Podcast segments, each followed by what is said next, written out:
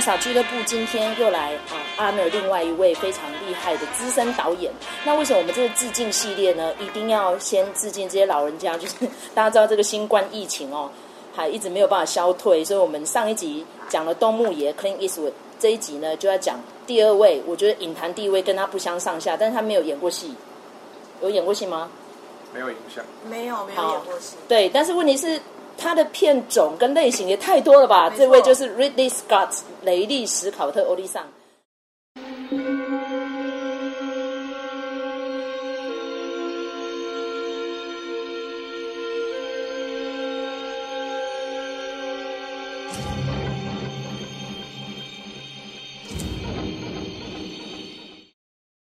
雷利史考特欧利桑呢，基本上他横跨类型，我们光是想应该至少六种。哦，它有科幻，有历史，有现代，还有什么？战争。战争，然后还有悬疑片。小品。小品，还有爱情，对，美好的一年。对。他是强到不行呢，我觉得这个人到底要怎么定义他啊？真的是好厉害的鬼才导演哦，雷迪斯考特。但是还是要跟大家讲一下，人家是拿过奥斯卡最佳导演的哦。那部片呢，就是集合战争，集合历史，集合悬疑，就是《神鬼战士》。哦，那部电影其实是很多。很多直男心中的神片啊，哈，Gladiator 哈，那个时候的罗素克多也是人生的最精华的时候，最帅最猛的时候，这样子，我个人也蛮喜欢的。虽然说他那个完全背离史实啦，但是还是不得不提一下雷利斯考特掌握那个电影的节奏跟故事，还有演员的表现是非常非常完美的一位导演。好，那我们就有超级粉丝那个菲利普直男代表，直男代表，因为今天片单是你立的嘛，好，我们来提一下你心目中的雷利斯考特吧。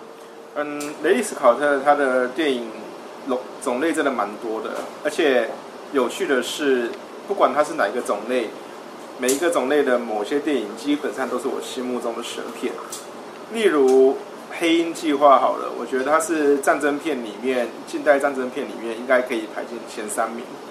然后《汉尼拔》，等一下，你汉尼拔讲一下是人魔啦。哦，人魔，因为我们台湾翻译是这个黑，要不然他会讲的是影集。对对对，对，好好，可以继续。它大概是所有这种剧情悬疑片，大概是我心目中的第一名的。然后还有另外一部是《美好的一年》，这一部的话是我每年大概都要看一到两次的疗愈电影，因为它电影里面有很漂亮的法国风景，而且它的在剧情的方面也蛮不错的。要讲一下，有还有部电影，其实你在列片当中忘记原来是他导演的，就是。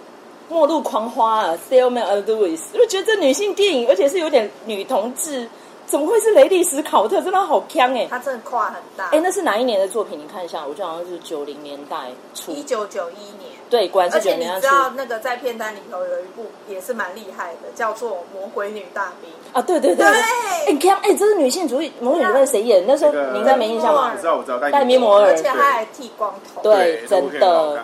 哎，我觉得雷利史考特真是实在是太厉害了，因为我们上一集有讲到那个东木野，东木野对女性主义也掌握的还不错，因为人家哎，人家是西部片的超级神枪手哎，可是他后来可以掌握的非常好，都不得不提一下雷利斯考特是掌握最好的，他几乎没有什么议题掌握不出来，好像还没有导过同志片呐、啊、吼，还没，好像就只有这个还没有。另外，他的雷利斯考特对于战争的电影，我推荐了几部，一个是不用讲嘛，《神鬼战士》，这也是奥斯卡的奥斯卡奖的电影。另外，《黑鹰计划》跟《王者天下》，我觉得这几部电影里面，《黑鹰计划》跟《王者天下》可以拿出来讲一下，因为他们的电影类型呢，可以反映出雷利斯考特有一种特质在。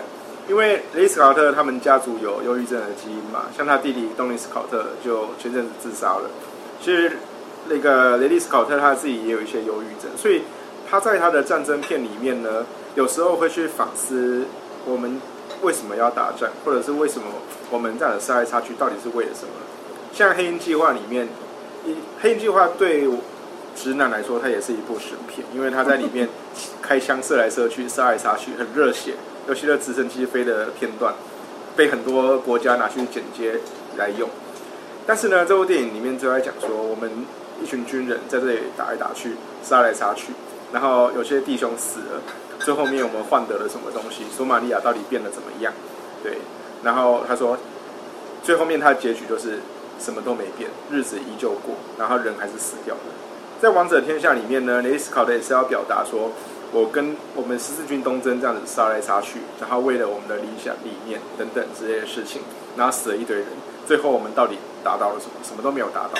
我觉得这是一个有点悲观的角度来去看这些事情，但是雷利斯考特电影里面就反映出这种现象，所以我觉得多少跟他个人特质有一点点关系，而且他的电影呢，通常是不会是喜剧结尾的，比如说像《神鬼战士》好了，主角一定会死，《黑鹰计划》主角没死，但死一堆人，《王者天下》的话，主角最后回家的，然后其他的主角全部死光，所以我觉得他的电影还蛮有趣的。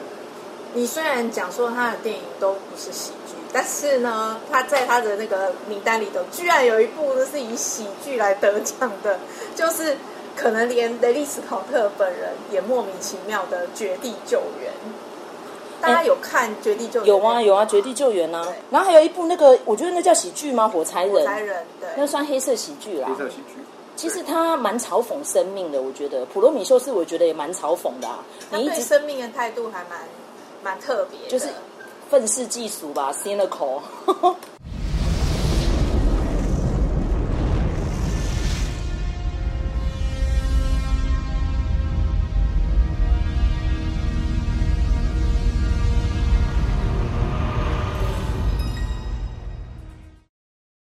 例如说，他他的成名作《异形》嘛，我们就是从认识他就是异形，然后就从胸部爆出来。然后异形有各种什么贴面种什么，那个都是有点女性强权性暗示，对，因为就长得像阴户啊。这 个因为菲利普可能没看那个纪录片，我们有去看那个片子，就觉得是他是超猛的。哎，你要想那时候是八零年代那么离经叛道，哎，然后更夸张的是这样，雪歌妮·薇佛敢接这种角色，哎，对，因为他后来从此就被定型了。老实说，他没有熊啊，他后来没有办法接 算太柔弱的角色。你看他现在。后来他甚至于去演上班女郎那个角色，每个人都在笑他说：“原来 Ripley 脚会断哦，你不是无坚不摧吗？异形要强奸你都杀不了你这样子。”所以对雷利斯考特，我觉得就是有给人家这样的特质啦。其实我觉得雷利斯考特非常有趣，就是说呃，我们一般认定里头就是好的导演受肯定，可能不会是以类型片为主。但是雷利斯考特他最特别的一点就是他被被人所熟知就是异形。那虽然他只导了一集异形之后就没有再导了，但从此之后呢他跟异形就是解下不不解之缘。对，那连带的从异形之后第呃第二部《银翼杀手》也是完全是 cyberpunk 的经典。我们在看那个纪录片的时候，就知道说，其实雷迪斯考特一开始对于科幻这个类别，他是有一点有一点疑虑的。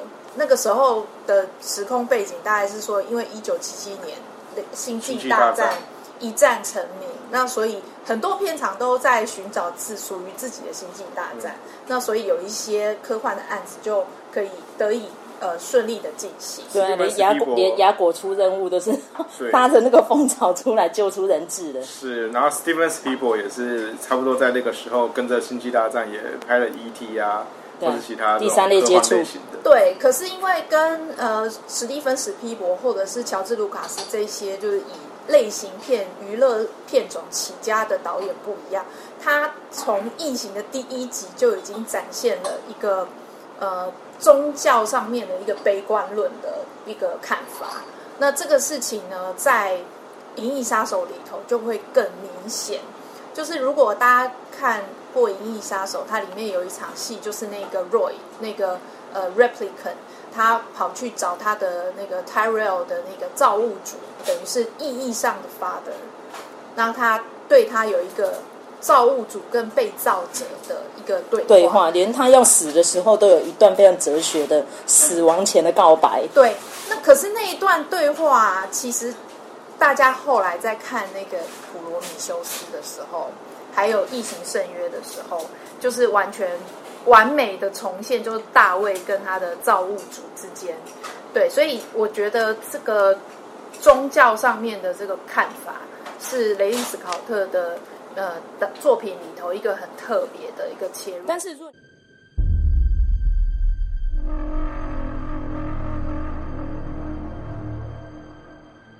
他除了挑战电影以外，他还拍了一部经典的广告，就是 Apple Make，在八零年代的时候有一部这种那广告里面所反映出来就是我要破坏一切的体制，就是有一种压迫感。然后一个女生是女生哦，不是男的哦，对，拿着斧头冲出来，然后把那些人的面孔的这种影像啊，把它这样子丢过去，然后把它全部破坏掉。其实多少也有反映出雷利斯考特他心目中就是想要破坏体制，而且他选用女主角来当做他的女生来当做女主角。然后再加上他其他电影里面选也是有反映出女性主义的特质。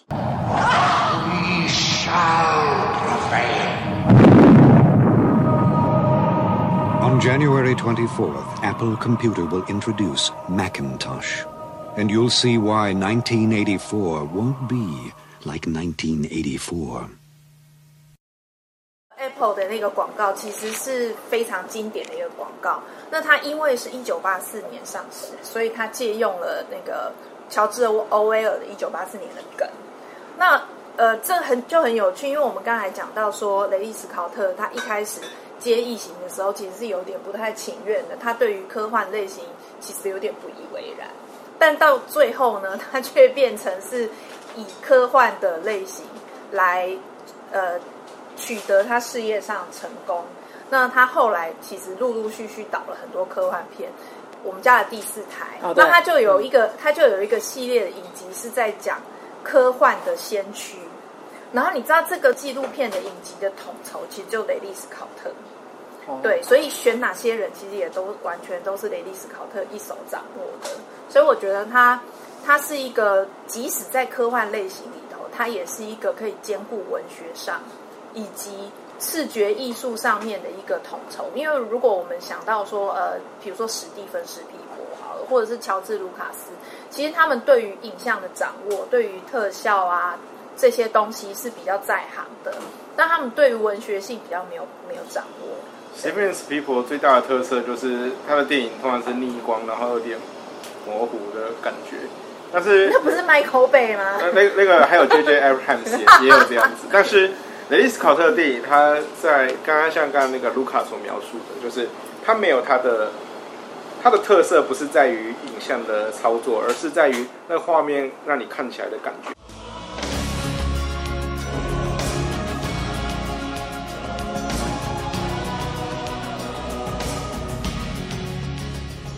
但他后来有一些也蛮锵的啊，譬如说刚讲《末路狂花》，我就觉得有点锵。当然，因为他那个情节是虚构的，但是你就会觉得哇。他好恣意妄为哦！大家记得，其实是布莱德彼特在那部电影里面出世提升了。所以说那个吉娜戴维斯就是就是这个小子了，因为他说，竟然跟他对戏的时候他忘词了，因为实在帅到一个不行。他说他一直 NG NG 到他觉得害了这个小帅哥怎么办？你就知道真的是很好玩。那刚刚有讲到那个魔鬼女大兵，其实也是蛮强的，所以他很敢挑战这些别人的导演可能会驾驭不来的类型。听说他就是超级救火队啦。别人不要的找他，几乎都会去挑战。刚才已经有提到很多就是女性的观点了，例如说她竟然当 producer，有部片他偷穿高跟鞋，就得这部很好看。对，但就是很锵，你会觉得怎么会是这个欧丽上直老直男在导的？是啊，比如说像像是预谋，哈，他也是 producer，哈，那个是法国片改编的，几乎都是这样子，哎，真的很很有趣的一个老先生这样子。对，所以其实我觉得，我们如果从那个。东牧野看到雷利史考特就知道说，大概会有一个特质是这些成功的导演必备的，就是他们的心胸要很开阔。对对对，他们对于观点的不同是很能接受的。麦嫂个人蛮喜欢他近期的作品哦，就除了《火柴人》之外，还有一个是《谎言对决》，我觉得好好看呢。是，哦，你有看《谎言对决》吗？我看过。哦，他操作这种政治惊悚片也是非常有一套的哦。是，像是他拍的人魔里面。我特地去了佛罗伦斯一趟，然后去了人魔所有的景点。你特地去哦？我那时候去佛罗伦斯，我的目的就是要看所有人魔的景点。然后他把人，他把佛罗伦斯拍的跟就是让你一副很向往的样子。虽然说那部电影是不是听说就是下雨，然后又灰蒙蒙的吗？你是徐志摩的诗看太多？没有，那个是 没有，那个是那个汉尼拔自己讲的啊。对啊，沉默羔羊里都有讲啊，但你要看季节吧。你那时候去，我那时候去的时候是我去过两次，一次夏天，一次冬天。夏天会这样吗？有一有一天有下雨，但是其他天的话都还算天气都还算晴朗。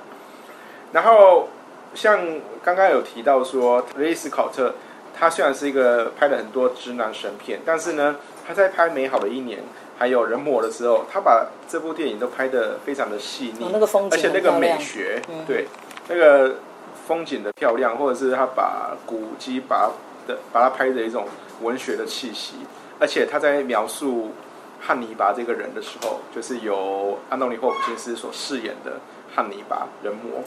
他把他拍的好像 gay 一样哦，就是在喝咖啡的时候，小指头会翘起来，然后非常在意自己的穿着打扮，而且他里面还在闻那个香水，去猜这个香水是什么味道，等等之类的行为，让我不不得不觉得这部导演刻意把汉尼拔塑造成一个同性恋的形象，所以我不认我我认为雷利史考特在心目中可能更深的一层，或是我们未知的那一面。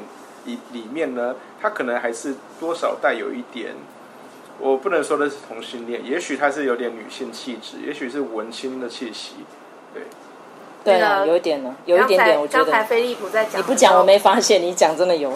刚才菲利普在讲的时候，我就想到，你知道那个我以前看过一个影片，非常好笑，它叫做 European or Gay，它意思就是说，其实很多 European 看起来都很像 gay。比如说，像意大利的男人很讲究穿着啊，其实看起来就会很 gay 啊。Is he gay or European?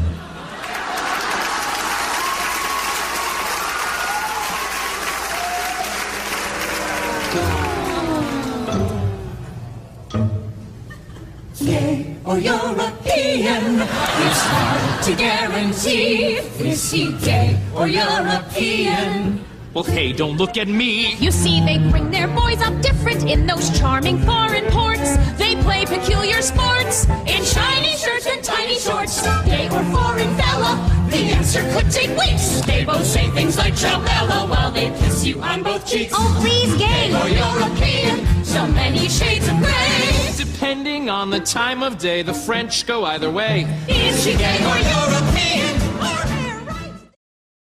我觉得有女性特质这件事情是应该是可以，我们可以这么说，对，因为比如说像那个异形系列啊，就是雷伊斯考特一手打造出来的。虽然说第二集就被那个詹姆斯科派隆半路拦虎，就跑去就变成是一个爽片类型，但是其实异形的叙事一直都是以女性为主。如果我们看他后来重开机的《普罗米修斯》跟《圣约》的话。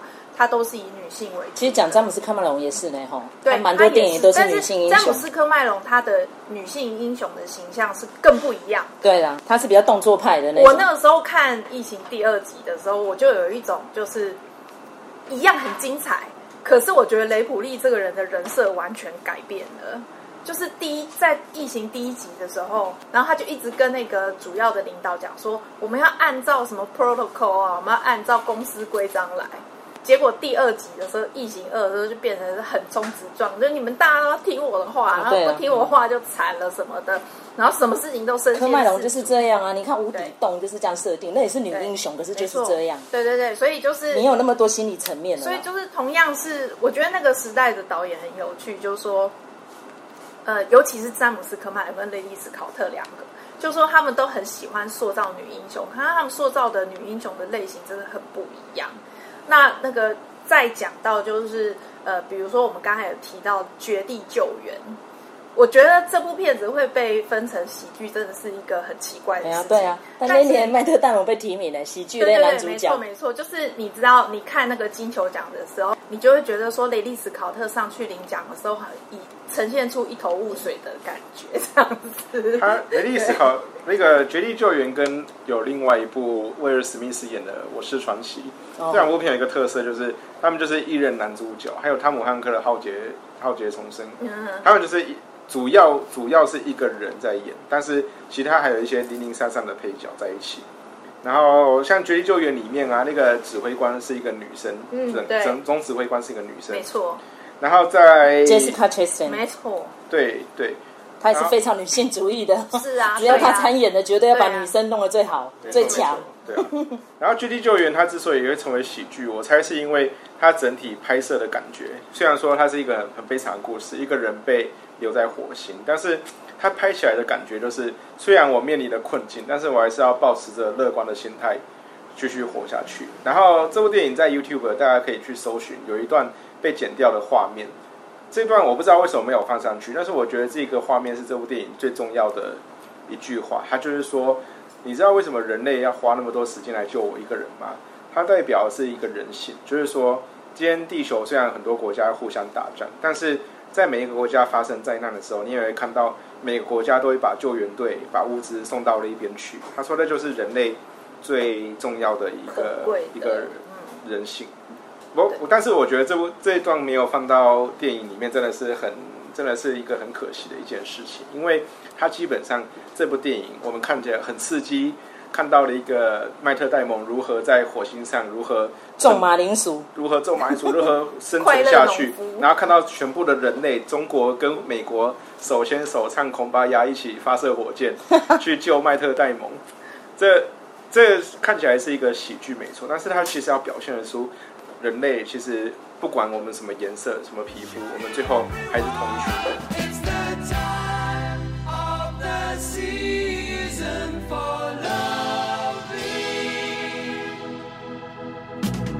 等一下，我插一个话，我真的觉得他实在太恐怖了。因为我们抓 IMDB 出来，他一大堆 producer，而且都是 combine 在一起的。这个人有没有休息呀、啊？好像没有哎、欸。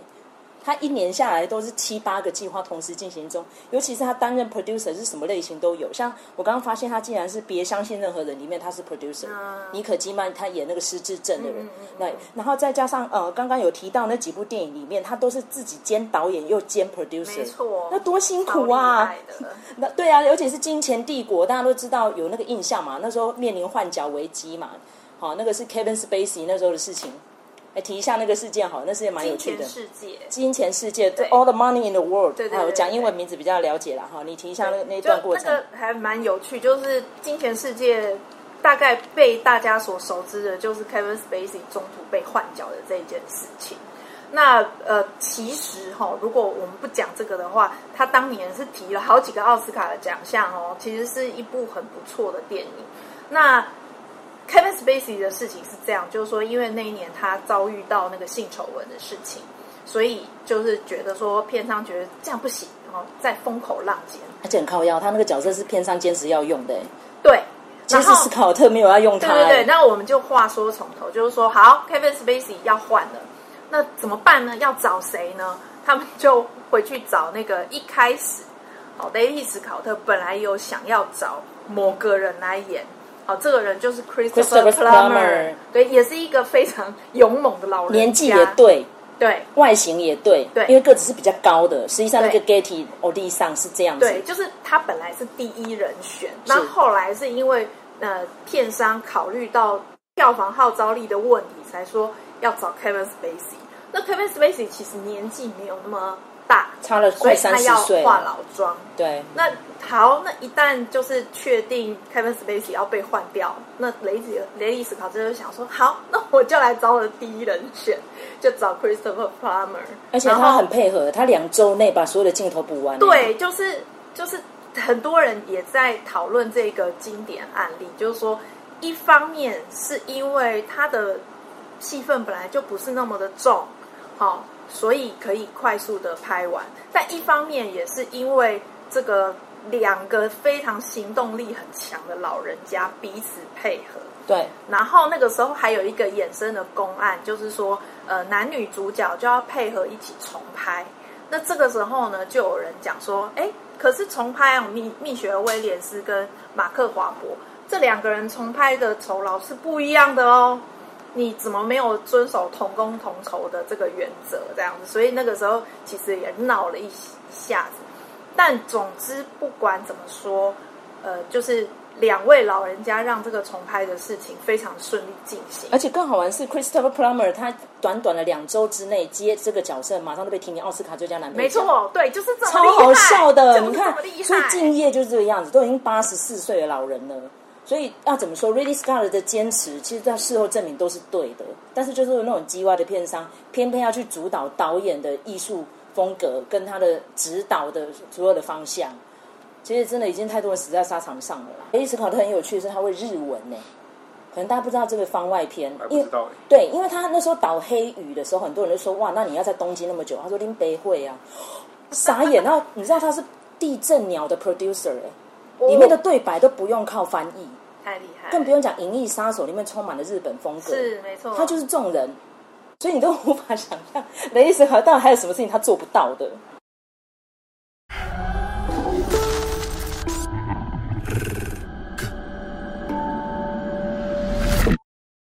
那雷利斯考特他真的是非常的猛，就是为什么我们会说他八十二岁了还那么派哈？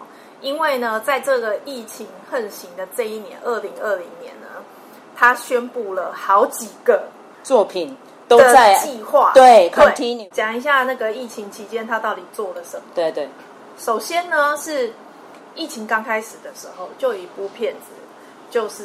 它大概算是非常早期停拍的一部电影，叫《Last Duel》最后的决斗，是一部古装片。然后它是在讲一个呃法国的中世纪的一个审判，好、哦、一个案例。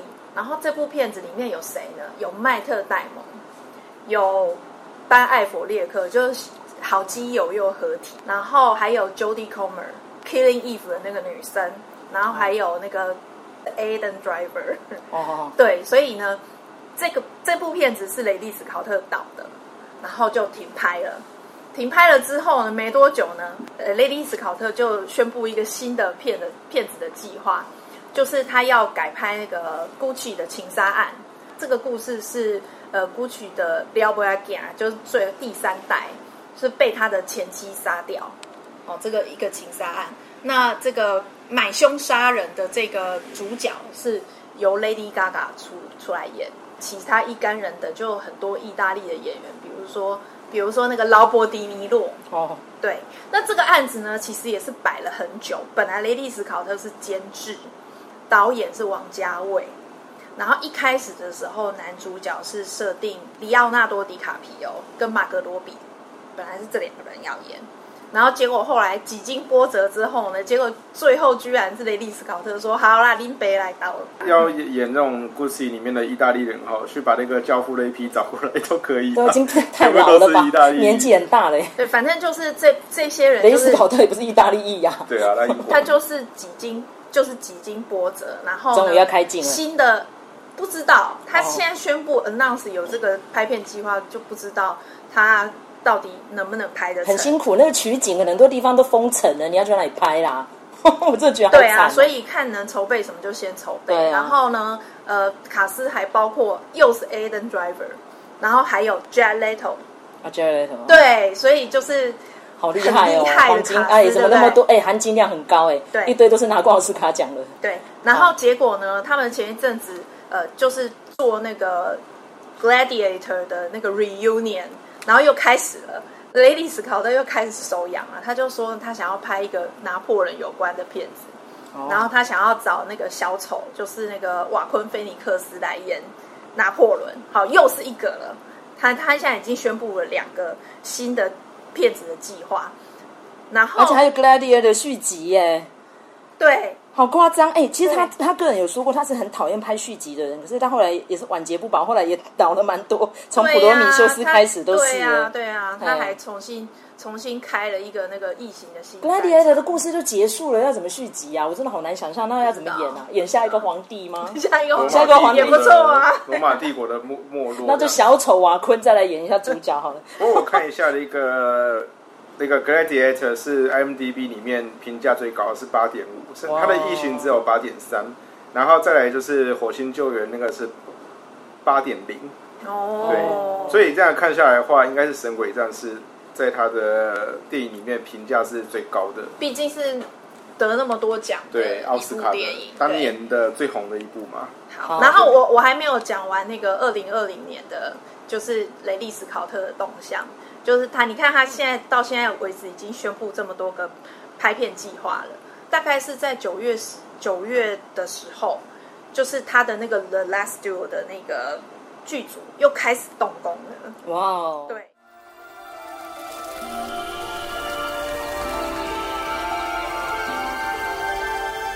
完全燃烧的雷利斯考特，其实那个。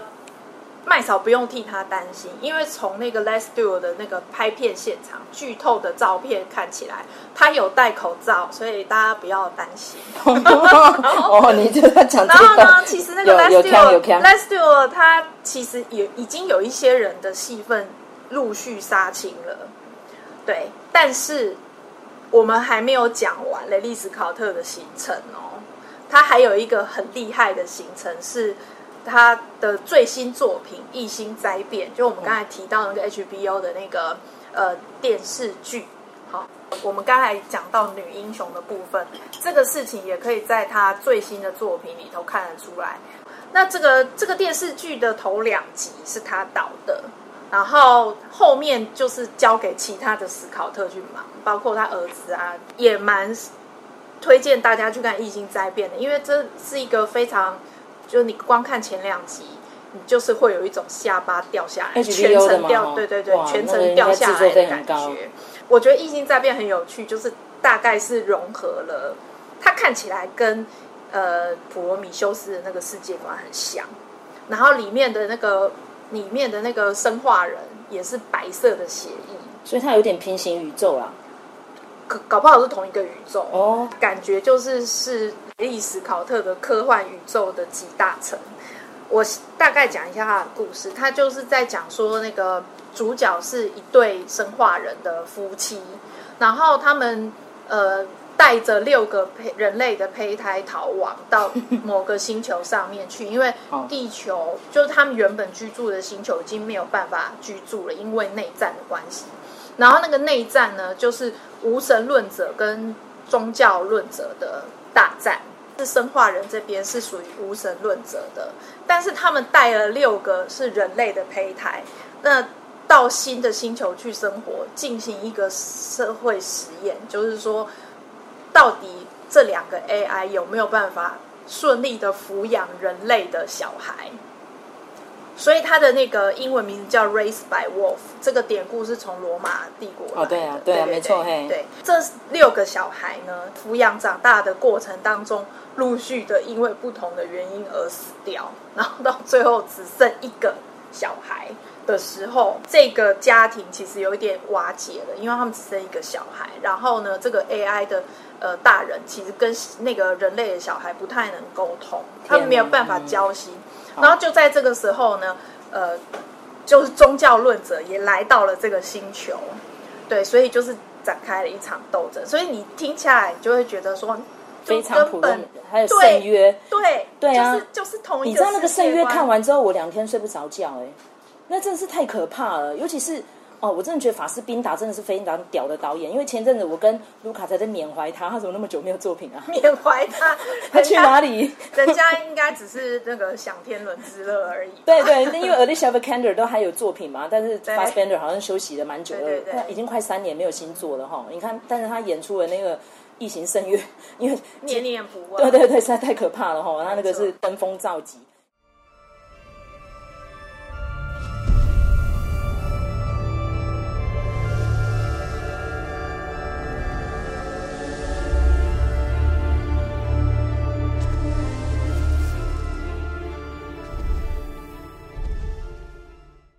点担心这样的老人家，他是觉得生命快要到尾声，所以毛起来燃烧吗？我倒是觉得真的有这个现象。你看 那个雷利斯考特跟东木大叔两个人的产出非常的惊人哎，他们几乎每一两年都一部电影。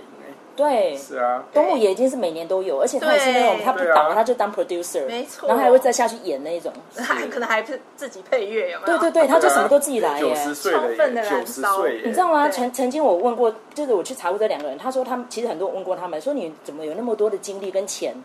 他说没有钱，我就前一步赚的钱，下一步再下来啊，我全部压我自己的片子啊，我自己不下来压谁愿意投资我？哎，很感人呢。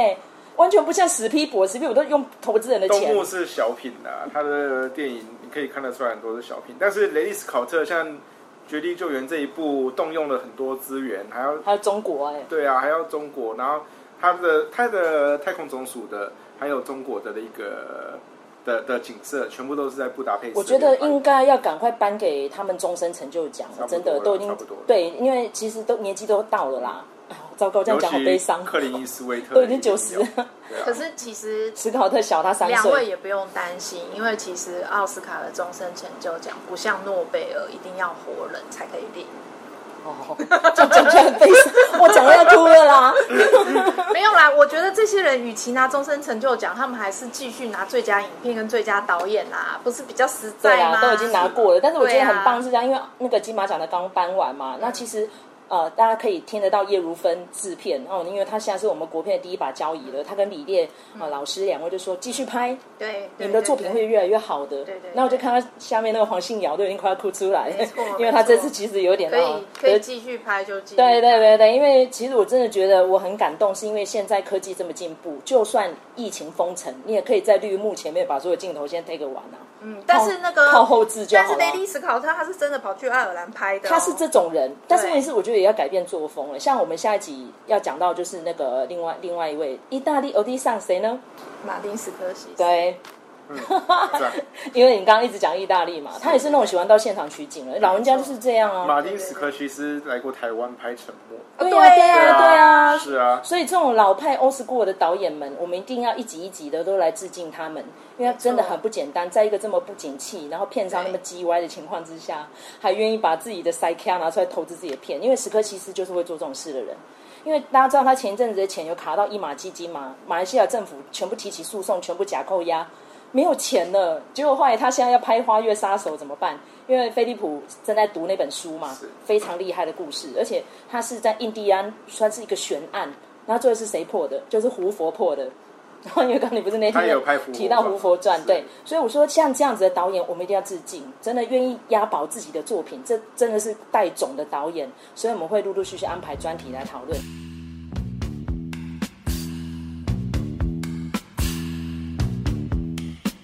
因为其实我真的觉得我们这一系列做得非常有价值，因为这些老导演们呢，一直都没有在他们的创作路上休息，持续的都有推出新作，而且他们都勇于挑战各种题材。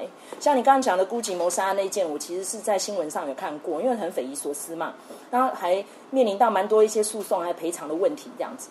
那我很希望说，呃，就是导演到这个年纪，是不是可以有更多的作品来发挥呢？好，那这就是麦嫂的感想。来，菲利普讲个几句吧。雷利·斯考特的电影蛮早以前的，甚至我出生之前他就开始拍了。出生之对，对啊，虽然说他近期电影好看，但是我还是推荐一下大家去看他以前所拍的一些电影。我觉得每一部都蛮发人省思的。好，然后他的电影呢，其实也不是只有恐怖，有些也是很疗愈，有些也是很欢乐的。嗯嗯，对啊，所以希望大家还是可以去多看一下他电影。好，OK，那我们这集都到这边结束了。我是麦勺，我是菲利普，我是卢卡。好，谢谢大家，我们下次见，拜拜。